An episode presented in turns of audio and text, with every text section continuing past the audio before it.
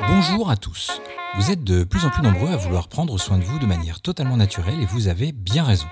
À travers ce nouvel épisode, je vous propose de traiter aujourd'hui d'un sujet qui touche beaucoup de monde, j'ai nommé l'arthrose. Attention donc à ne surtout pas la confondre avec l'arthrite, douleur articulaire causée par une inflammation, j'en parlerai tout à l'heure. L'arthrose était autrefois réservée aux personnes âgées et il est surprenant de constater que cette maladie dégénérative touche de plus en plus les plus jeunes, mais il semble y avoir quelques débuts d'explication. Les premiers symptômes sont habituellement issus d'une détérioration globale du système digestif, troublant par là même le système endocrinien et déréglant le processus d'élimination des toxines. Normal, me direz-vous, quand on vieillit, bah, tout fout le camp. Le sang se retrouve alors chargé de dépôts calciques entraînant fatigue et calcification des articulations, ce qui était relativement commun. Mais voilà, les conséquences probables de notre alimentation pleine d'additifs, d'excès de sucre faisant le lit d'une acidification globale de l'organisme, ont tendance à impacter de plus en plus les plus jeunes d'entre nous. La réflexologie peut être très efficace pour soulager les douleurs liées à l'arthrose.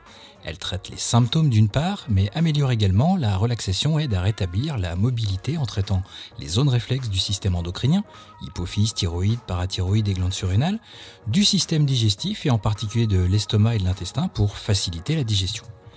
Elle dynamise le système nerveux et favorise l'élimination des toxines en travaillant les émonctoires.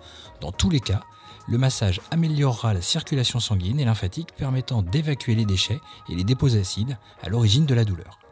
Concernant l'arthrite, et ce quelle que soit sa forme, elle cause toujours une inflammation des articulations. L'ostéoarthrite, par exemple, touche particulièrement les personnes plus âgées ayant pratiqué une activité physique intense et répétitive.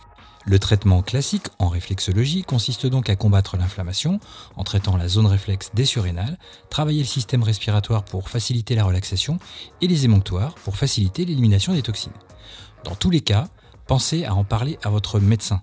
Tentez de maintenir une activité physique, même faible, et éliminez les aliments trop sucrés. Mettez plutôt l'accent sur des légumes crus ou en jus, comme le chou, les carottes ou le céleri. Et n'oubliez pas, le traitement de l'arthrose par la réflexologie prendra du temps. Il faudra à l'organisme plusieurs séances pour éliminer ces déchets. Patience donc. Enfin, je voudrais aborder ici, avec vous, un point auquel je tiens particulièrement.